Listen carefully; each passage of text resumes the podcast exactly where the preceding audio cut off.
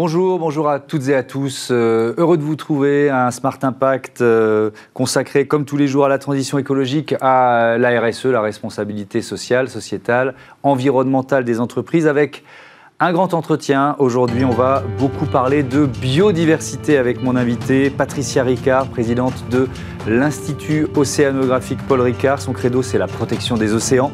Et elle attend des grandes entreprises euh, de la philanthropie dépenser autant d'argent pour la science que pour la culture. Elle était également à Marseille pour euh, le congrès de l'Union internationale pour la conservation de la nature. On fera le bilan ensemble. Et puis dans Smart Ideas, vous découvrirez euh, dans la rubrique Startup hein, ma petite maison verte et ses habitats écolos faits à base de carton. Voilà pour les titres, c'est le grand entretien tout de suite.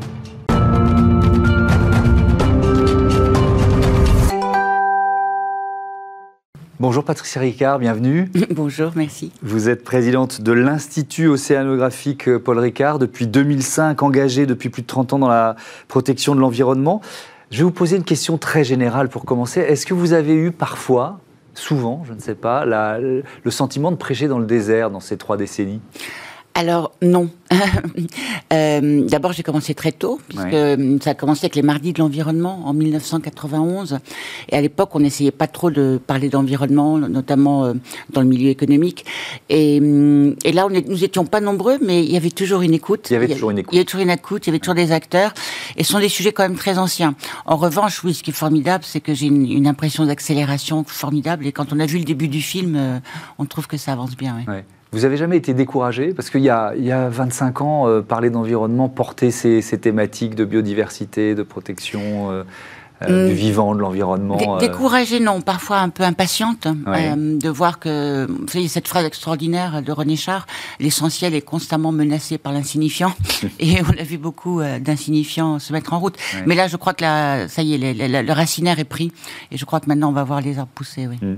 Ça c'est bien, et on va. On, moi, je voudrais qu'on euh, on, fasse un comparatif en fait de, de l'action et du pouvoir des États, et puis peut-être de l'action et du pouvoir des entreprises. Quand vous voyez les rapports du GIEC euh, s'accumuler depuis, euh, depuis quelques années. Moi, mon sentiment, c'est que les États, euh, alors effectivement, sont des machines gigantesques, elles ont du mal à se mettre à la hauteur des enjeux. Est-ce que vous le ressentez? On parlera des entreprises après, alors, évidemment. Si on parle de l'État, des États euh, de façon un peu consensuelle, ah. comme ça, moi, je, je trouve que l'ONU a fait beaucoup d'avancées depuis oui. quelques années, notamment avec les, les milléniums, avec les ODD, euh, et là, sur l'océan, l'ONU, notamment avec euh, sous l'impulsion de, de, Peter Thompson, qui est l'envoyé spécial, qui mm -hmm. est très actif sur les aires marines protégées, par exemple, je trouve que le, la structure onusienne euh, correspond bien aux Euh, après, ce qu'on attend effectivement, c'est les entreprises, parce que les entreprises, c'est l'économie, c'est la publicité, c'est la consommation. Ouais. Et derrière les entreprises, moi, j'espère surtout la finance et éventuellement peut-être même un jour la monnaie. Voilà. Je crois qu'on a des, c'est un, peu, un petit peu comme des ronds concentriques. Euh, on, on, va vers plus de d'accessibilité à ces sujets-là, et je crois qu'aujourd'hui les entreprises ont parfaitement compris qu'elles jouaient leur, leur avenir. Mmh. Si elles veulent recruter des talents, si elles veulent avoir une bonne visibilité, une bonne réputation auprès des analystes financiers, voilà. Je crois que hum, cette nécessite, cette, cette volonté réputationnelle euh, anime énormément les entreprises, et puis ne pas oublier tout simplement qu'une entreprise c'est une communauté d'hommes et de femmes et qui sont tout simplement concernés. Et, euh, et, moi, je trouve que, par je suis plus proche de, du groupe Pernod Ricard, comme vous le savez, et, et je vois l'engagement de mon cousin Alexandre, c'est tout à fait sincère. Oui. Mmh. Et, et c'est vrai que c'est un levier, euh, alors dans cette émission, on le voit euh, tous les jours, évidemment, hein, c'est un prisme hein, grossissant, mais, c'est passionnant de, de, de, voir le nombre d'entreprises qui s'engagent, qui, euh, qui engagent leurs collaborateurs et qui jouent aussi leur avenir économique, parce que c'est ce que vous disiez, le recrutement, la finance, ça, ça deviendra compliqué de recruter et de se financer pour des entreprises qui n'ont pas pris le virage. Quoi. De, de, de, mm, bien sûr, mais mm, moi, ce que je trouve très intéressant, c'est que quand, quand j'ai commencé à m'intéresser à l'environnement, le, les actions environnementales, c'était un peu la danseuse du président. Oui. Après, c'est devenu le sujet du directeur des relations publiques. Puis après, mmh. c'est devenu un petit peu corporate avec le DIRCOM. Après, c'est devenu la RSE. Et, euh, et aujourd'hui, je suis contente parce que ça rentre dans la R&D. C'est-à-dire que tout d'un coup, on intègre cette dynamique mmh. et ces problématiques dans, la, dans, dans, le process même industriel ou dans le process euh, d'activité de l'entreprise. Donc ça, je pense que c'est vraiment un pas en avant. Et encore un petit truc que moi j'aime beaucoup, c'est la comptabilité qui est en train de, de, de se pencher sur ces sujets. C'est-à-dire qu'aujourd'hui, on parle de capital naturel, on va mmh. avoir une comptabilité environnementale qui va inclure des externalités négatives ou positives des actions de l'entreprise. Là, je crois que ça va être un phénomène accélérateur. Mmh.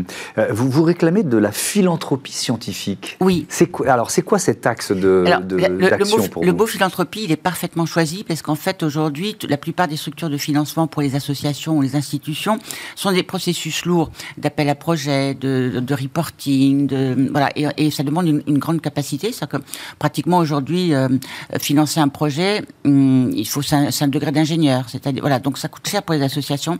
Ça prend un, temps fou pour les scientifiques. C'est-à-dire, ils, se, transforment en chercheurs d'argent. Oui, oui, oui, oui, oui, Et, au bout du compte, le, au bout du compte, l'argent, hum, les moyens obtenus euh, sont souvent un petit peu vampirisés par ces structures. Hum. Donc moi, j'appelle tout simplement une accélération de la philanthropie pure. C'est le don. Voilà, donner tout simplement pour euh, quand on donne une résidence d'artiste, vous mettez un, atelier ou un, lieu de résidence à disposition d'un artiste, vous lui donnez du temps, de l'espace et des moyens, et vous lui demandez pas de vous faire du reporting et de savoir combien il a dépensé de peinture et combien il a dépensé de temps à peindre. Voilà. Et je, je pense qu'il faudrait que nous ayons la même tolérance euh, et la même curiosité et le même enthousiasme pour, euh, pour le, mécénat scientifique. Oui, oui c'est pour ça que la philanthropie est effectivement le, le, bon vecteur. Je reviens à ce que vous disiez tout à l'heure sur la recherche et développement. Est-ce qu'il euh, faut pousser le curseur encore un peu plus loin? C'est-à-dire, est-ce qu'il ne faudrait pas presque mutualiser la recherche et développement sur ces, Alors ça, ces questions-là? Ça, c'est une des, une, une, des, une des grandes idées que je défends également. En fait, il faut faire tout l'inverse de ce qu'on a fait jusqu'à maintenant. C'est-à-dire, donc être dans l'innovation de rupture. Mmh. Et effectivement, les enjeux technologiques et les enjeux enjeux euh, de connaissances et de compétences et de la culture du changement sont tellement euh, complexes que je crois qu'effectivement, il faudrait faire des plateformes de recherche sectorielles inclure également euh, un peu de diversité, c'est-à-dire que par exemple aujourd'hui la plupart des entreprises euh, n'ont pas de, de, biologistes ou, de, ou, d'écologues dans, au, sein de leur euh, comité de direction et je crois qu'il faudrait avoir le, le faudrait avoir le, regard du naturaliste. Moi j'aime beaucoup le biomimétisme aussi, c'est-à-dire aller chercher dans la nature des inspirations. Euh, la nature est terriblement efficace, bah hein, très durable. ça fait 4 milliards et demi voilà, voilà, ça, ça d'années que, que, que cherchent. Hein, et, et, tous les survivants de cette longue chaîne d'évolution sont plutôt des champions dans leur catégorie, donc allons, allons écouter les champions. Mmh. Et, euh, et, donc voilà, donc je pense un peu plus de diversité dans la connaissance et puis beaucoup beaucoup de solidarité parce que de toute façon on s'en sortira ensemble ou on s'en sortira pas. Mmh. Et je crois aussi qu'en plus il y a des effets de levier lorsque vous lorsque vous mettez une entreprise avec une, une start-up ou une association, euh, vous pouvez aussi ensuite aller chercher des financements euh, plus structurants, soit des grands bailleurs, soit des fonds européens. Et, et, et je pense que là il y a voilà ça, ça permet de, de mettre les bons esprits, les bons moyens au bon mmh. endroit. Oui. Mais est-ce que c'est pas illusoire de parce que vous dites sectoriel effectivement, mais ça, ça suppose supposerait que des concurrents euh, partagent des, des, secrets d'une certaine bah, façon. Non, alors je pense qu'il faut, je pense qu'effectivement la recherche pourrait être partagée. Et euh, une fois que vous avez trouvé, euh, après c'est à vous de faire la différence. Mais par exemple, vu, vu, vu l'accélération nécessaire, par exemple, si vous prenez la problématique de, de, de tout ce qui est thermique, que ce soit l'air conditionné ou le mm. chauffage, et notamment sur la zone méditerranéenne que je connais mieux, euh, je pense qu'à un moment, le marché est tel qu'il y a de la place pour tout le monde. Mais il faut, il faut, je pense, si on veut être vraiment dans l'innovation de rupture, je crois que ça vaut le coup de faire des coalitions de recherche. Et, ce levier, puisqu'on est dans le comparatif, ce levier du, voilà, des acteurs économiques, du tissu économique, est-ce que vous le pensez plus puissant que le levier des États? Je le pense plus puissant parce qu'il est dans la continuité. Mhm. Euh, les États sont parfois liés à des décisions politiques qui ne sont pas forcément dans la continuité. Des changements de majorité. Euh, des changements de majorité, des changements d'orientation, mhm. euh, et puis, puis des décisions personnelles. Quand M. Trump dit je sors des accords de Paris, il le dit, il le fait. Voilà. Alors qu'une entreprise, elle est quand même, elle s'inscrit quand même dans la dans la continuité normalement, mhm. et elle s'inscrit surtout dans l'atteinte des objectifs. Donc oui, je, je, crois que je crois que le, le monde économique et les entreprises c'est une valeur sûre pour faire avancer tout ça un peu plus vite. Oui. Alors on va maintenant détailler un peu les actions de l'Institut océanographique euh, Paul Richard. Paul Ricard, il existe depuis, depuis quand? Avec quelle idée il a, il a été créé? Alors en fait, c'est notre grand-père, Paul Ricard, qui a mmh. créé ça avec Alain Bombard euh, en 1966 en réponse au, tout simplement aux bouts rouges, les fameuses bouts rouges de, Cassis. Et alors il avait, il avait organisé un peu une, une colère parce que il trouvait que c'était vraiment inadmissible de, de polluer la, la, la, Méditerranée comme ça. Ils n'ont pas eu gain de cause puisqu'ils ont quand même le rejet a quand même été autorisé par la préfecture. En revanche, ils ont créé l'institut et là, ils ont commencé effectivement à. Ça a été au début, c'était un, petit observatoire sur la mer. Et puis très rapidement est arrivée la science. Et en fait, depuis 1972, il y a une équipe scientifique qui n'a pas été, qui n'a pas interrompu ses, ses, travaux. Nous en sommes à la troisième équipe en termes de, de génération. Mmh. Et, et, donc, ça donne un, à la fois un, une, une, compréhension des enjeux formidables. Euh, ils étaient déjà sur les solutions fondées sur la nature. Euh, c'est une équipe pluridisciplinaire. Et on, on travaille. C'est vraiment une recherche très orientée vers la solution. On est mmh. vraiment dans la recherche appliquée. Et, ce qui est encore plus amusant et plus intéressant, c'est qu'on travaille avec d'autres entreprises. Par exemple, on travaille beaucoup avec la Fondation Veolia, avec euh, avec EDF. Voilà. C'est-à-dire qu'en fait, on on, est, on, se retrouve sur des sujets comme la restauration écologique des sites dégradés mmh. à l'endroit des stations d'épuration, ou alors là, on travaille beaucoup en ce moment sur la l'économie. On parle beaucoup d'économie régénératrice. Mmh. Et nous, on essaye de trouver une solution euh, pour proposer un, aliment alternatif aux farines de poisson. Vous savez que l'aquaculture a multiplié par 5 en 30 ans. Le problème, c'est que dès que vous financez une ferme aquacole, et c'est ce que fait la Banque mondiale et les grands bailleurs depuis quelques temps, eh bien, il y a un moment, on oublie que ces poissons, euh, les poissons d'élevage sont nourris avec des farines de, euh, issues des poissons sauvages. Et donc, tout ce qu'on va appeler aujourd'hui surpêche, ou, ou, la grosse pression sur les stocks halieutiques, ça vient de cette demande euh, incessante mmh. de farine de poisson, que vous allez retrouver dans les pâtés pour chats, pour chiens, dans les aliments pour poules, enfin voilà. C'est-à-dire qu'aujourd'hui, la, la biomasse océanique est utilisée pour faire vraiment de la, de la protéine de base. Et ça, c'est pas possible. Et alors, sur quelle piste vous travaillez pour trouver bah, cette alternative Tout simplement l'économie circulaire et la bioconversion. C'est-à-dire qu'aujourd'hui, euh, regardez, les, insectes, c'est quelque chose qui se développe formidablement. Mhm. Les insectes, c'est une façon, une proposition tout à fait euh, intéressante pour, la, pour, pour régler le problème du, tout simplement du gâchis euh, alimentaire urbain ou du rejet agricole. Ou du, voilà, donc en fait, il suffit d'organiser des boucles trophiques, hein, des, une chaîne alimentaire mhm. dans laquelle vous allez intégrer la farine d'insectes. Vous pouvez mettre des microalgues, bien sûr. Là, on, attaque une version 3 avec euh, du verre marin. C'est-à-dire qu'en fait, on a, on a mis au point une petite croquette Là, il faut qu'elle s'adapte à la taille des poissons, il faut qu'elle ait de l'appétence pour les poissons, voilà. Donc, nous avons été fabricants de croquettes euh, de, protéines pour euh, poissons depuis deux ans, mais ça y est, nous avons trouvé la solution. Maintenant, ce qu'il faut, c'est mettre en place les chaînes. Alors, justement, c'est la question suivante, c'est que deviennent vos, vos, innovations, vos inventions? Alors, nos innovations sont en copyleft, parce que comme effectivement, on est un dans la philanthropie, deux, euh, on travaille beaucoup avec des fonds européens et on mmh. travaille souvent avec des dans, des, des, des, groupes de partenaires. Donc, tous nos, toutes nos approches sont en copyleft. Euh, on avait autrefois, il y a quelques années, on avait travaillé sur euh, la dégradation des hydrocarbures dans le cas des marées noires. Et on avait mis au point un, produit qui s'appelait euh, euh, l'inipol. Et en fait, l'inipol, c'était tout simplement des bactéries qui allaient grignoter les, les hydrocarbures et qui, lorsqu'il n'y avait plus d'hydrocarbures, revenaient à un, état normal. Et aujourd'hui, ce procédé est utilisé par un McDonald's pour euh, nettoyer ses, ses friteuses. Voilà, donc après, c'est à disposition de chacun. Euh, sur sur la, la, restauration euh, des sites dégradés, par exemple, c'est quoi la solution, l'innovation que vous avez la, première, la première action lorsque vous voulez restaurer un site, c'est d'être sûr que toutes les sources de nuisance ont été arrêtées. Ça, c'est. Ça, c'est l'air idiot, mais il faut le dire. Oui, c'est vrai. Et ensuite, après, il faut juste, ben, tout simplement, la, la, plus grosse partie consiste à laisser faire la nature. Peut peut-être dans des cas de destruction d'habitat euh, remplacer peut-être notamment on travaille beaucoup avec Ecosan qui va proposer des bio c'est-à-dire qu'en fait on va on va proposer des des, des imitations d'habitat bio-inspirées qui ressemblent le plus possible au milieu de manière à abriter euh, les, les, les, les, les, juvéniles qui sont très très vulnérables et ensuite effectivement c'est juste faire, faire, faire, des suivis et des inventaires de biodiversité pour voir si euh, les, organismes se fixent et voir si la vie revient. Hmm. Mais généralement ça revient assez vite. Hmm. Si on généralise sur l'état de l'océan aujourd'hui Qu'est-ce que, vous en dites? Alors, l'océan, c'est ce que je racontais l'autre jour à, des enfants. On est passé de, pollution très visible à l'échelle locale mmh. à une pollution invisible à l'échelle globale. C'est-à-dire qu'aujourd'hui, si vous regardez la Méditerranée, d'un point de vue purement euh, visuel, elle va mieux. Moi, quand j'étais enfant, je revenais de la plage, j'avais du cambouis sur les pieds, mmh. on trouvait des batteries sur la plage. Enfin voilà. La, Méditerranée française va beaucoup mieux a 35 ans. Parce qu'il y a 35 ans, il n'y avait pas de station d'épuration. Mmh. Il n'y avait pas de collectivité engagée sur le tri sélectif. Il n'y avait pas les campagnes de de sensibilisation de l'ADEME. Et puis le, citoyen n'était pas euh, aussi aussi informé. Le problème, c'est quand on va vers des pays émergents qui ont qui ont eu effectivement accès aux produits de la globalisation sans avoir toute cette éducation et cette structure. Forcément, il y, a, une gabegie de plastique, mais mm. vous, vous trouverez ça au large des pays émergents. Oui. Beaucoup, beaucoup, une large part de la pollution des océans vient de, quelques, quelques, grands fleuves. Voilà. Maintenant, si on, si on, revient à la réalité de, de l'océan mondial, c'est tout simplement le, premier impact et la première menace, c'est la, la, la, chaleur le réchauffement des eaux de surface, les, canicules océaniques qui vont vraiment perturber le fonctionnement de l'océan. Ça veut dire quoi? Ça veut dire que le Gulf Stream est, est, vraiment menacé ça, peut, ça, peut, impacter les courants, mais surtout dans un premier temps, ça va, ça va stratifier la colonne d'eau et, et, tous les échanges d'éléments nutritifs qui sont essentiels entre le fond et la surface vont, vont, être interrompus. Donc ça va avoir un effet sur les chaînes alimentaires, ça va avoir un effet sur les migrations de poissons. C'est les hommes migrent, mais les premiers ce sont les poissons. Mmh. Et aujourd'hui, on retrouve des poissons dans des latitudes qui ne sont pas leur latitude d'origine.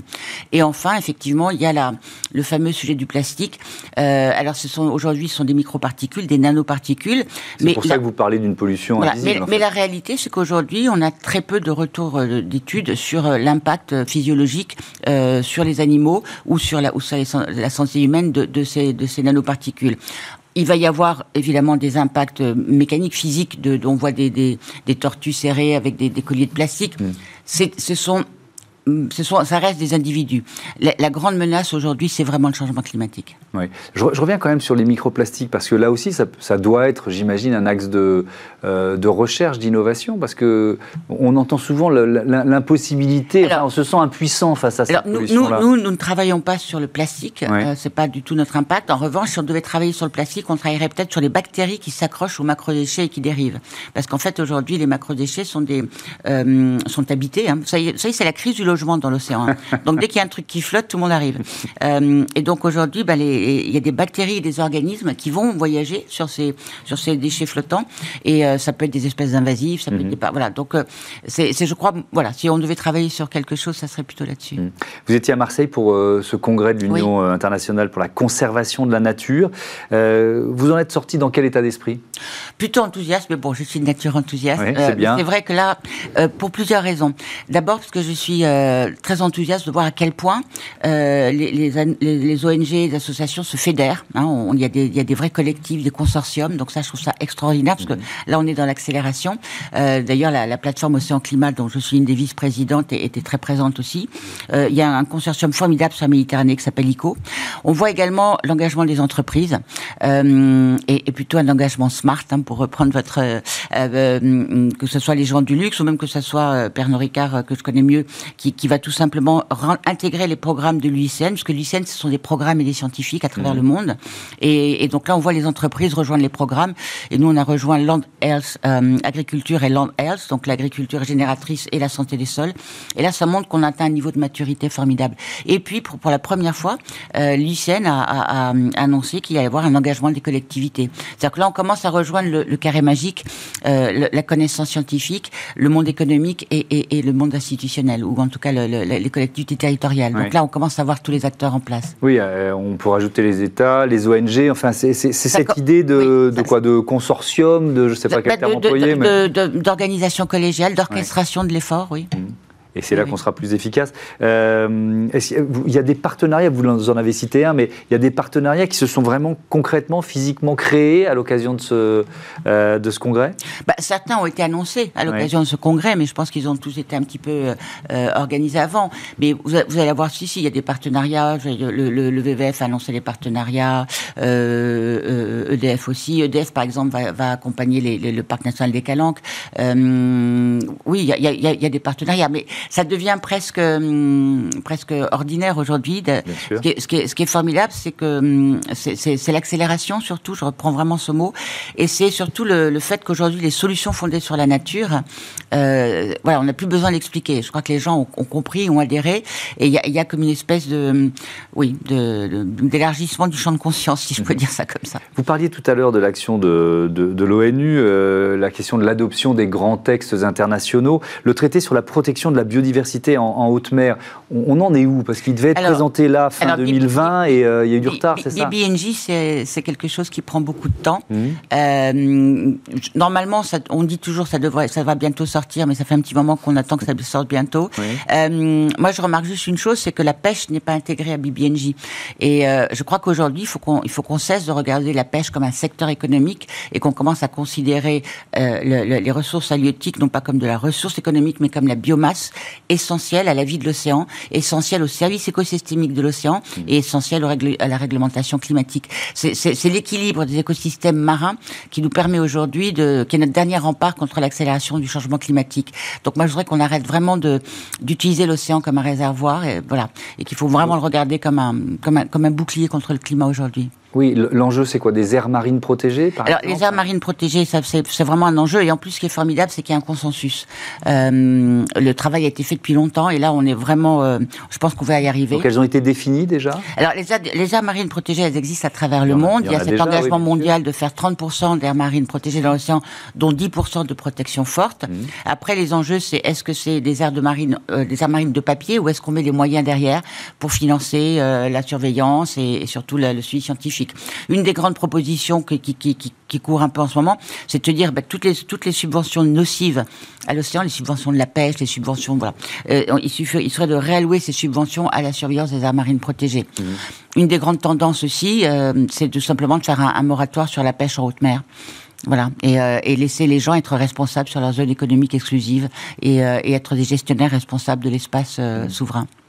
Qu'est-ce qui freine? Là-dessus, sur le moratoire sur la pêche Le, consensus, international et le manque de gouvernance. parce qu'il y a des États pour lesquels c'est un enjeu économique plus important que les autres. Bien sûr, bien sûr. Et puis c'est voilà, on n'a pas le même regard euh, sur la pêche. Euh, c'est un bien commun de l'humanité, mais pour l'instant c'est un, un, un, grand terrain de jeu où les plus puissants gagnent.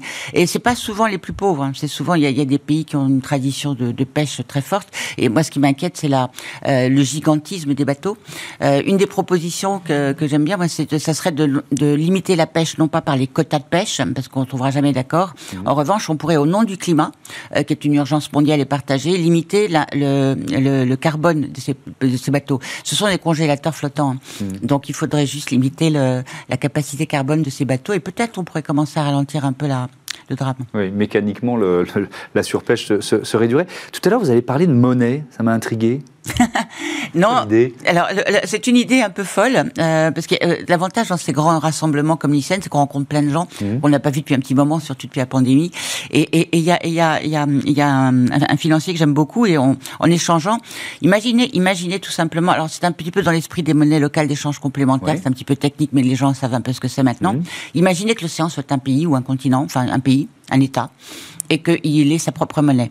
Et que cette monnaie euh, soit euh, ne, puisse être accessible que si vous avez un comportement vertueux envers lui. Donc si vous êtes un pays qui pollue beaucoup, ben, vous n'avez pas beaucoup de... Euh, on peut dire que ça, allez, on va l'appeler l'éco-océan. Ben, vous n'avez pas beaucoup d'éco-océan. Et si vous, si vous êtes un pays vertueux, vous en avez un peu plus. Voilà. Donc si tout d'un coup l'océan était un, un pays euh, qui battait sa monnaie, on pourrait avoir plus de rigueur économique dessus. Hmm. C'est une idée folle. Oui, mais il, faut, il faut avoir des idées comme ça, parce que parfois elles aboutissent. On a on a, on a la bonne surprise. Euh, qu'est-ce qui vous rend pessimiste?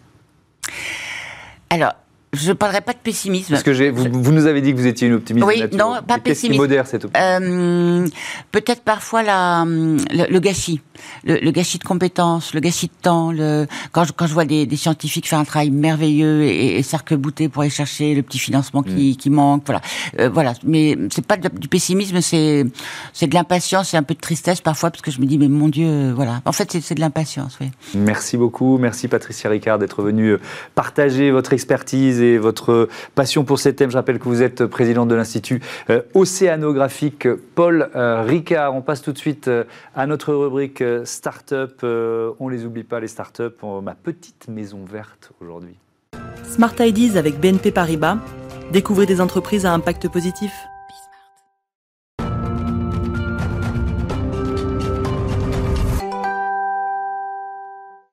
Smart Ideas avec euh, ma petite maison verte aujourd'hui. Bonjour euh, Benjamin Bajal, bienvenue. Bonjour. Vous êtes le cofondateur avec euh, Anna Ketia Plezel de cette entreprise fondée en 2019. C'était quoi votre idée de départ, votre ambition de départ?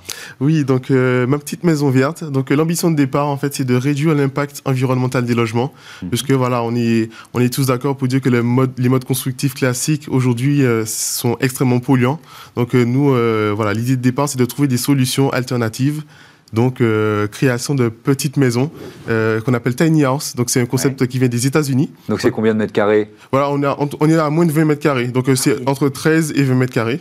Et voilà, donc tiny house. Nous, notre notre petite innovation, c'est qu'on apporte un matériau innovant qui est du carton recyclé. Du carton recyclé. De Comment ça s'appelle IPAC. IPAC. IPAC. Alors là, vous êtes venu avec euh, un démonstrateur, en quelque sorte. Expliquez-nous, il y a plusieurs strates, c'est ça? Comment, ça comment ça fonctionne? Exactement. Donc euh, on peut se dire, bon, euh, une maison en carton, ça va s'envoler. voilà. Bah oui, ça ne va pas résister aux intempéries, etc. Exactement. Bien sûr. Donc l'histoire du loup, on, la connaît.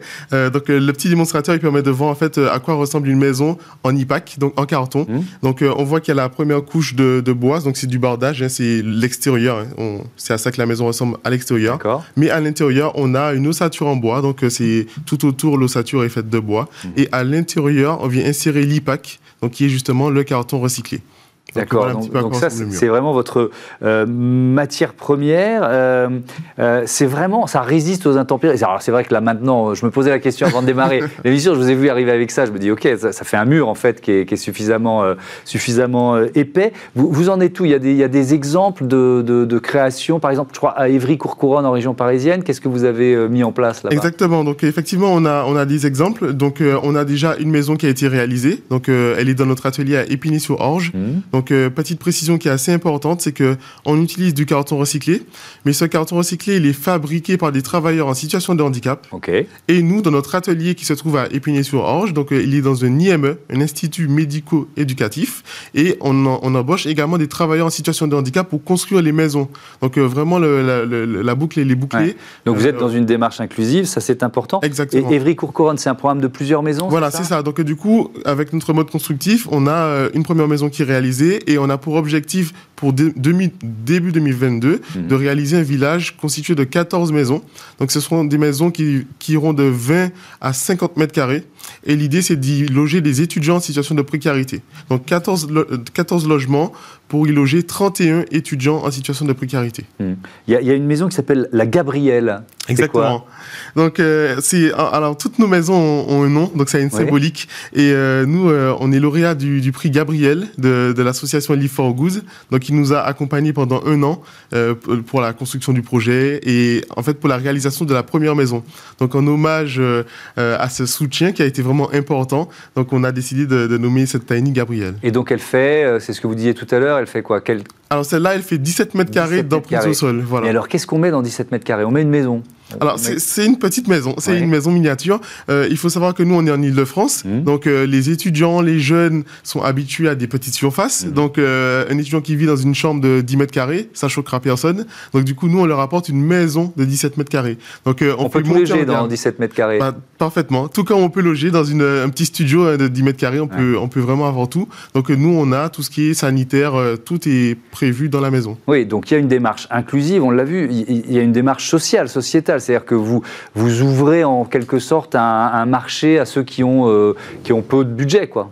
Exactement. Donc, euh, on a la partie également sociale, puisque c'est vrai qu'on utilise des matériaux recyclés, donc c'est un petit peu moins cher mmh. et c'est très rapide à construire. Donc, on fait, on fait des économies en fait dans les, euh, lors de la construction. Et l'idée, c'est de proposer à des primo-accédants, euh, à des jeunes, même à de l'investissement locatif également. Donc, c'est des logements qui sont peu chers et qu'on peut vite rentabiliser. Donc, voilà. Donc, on a l'aspect pour les jeunes, surtout, les mmh. primo-accédants.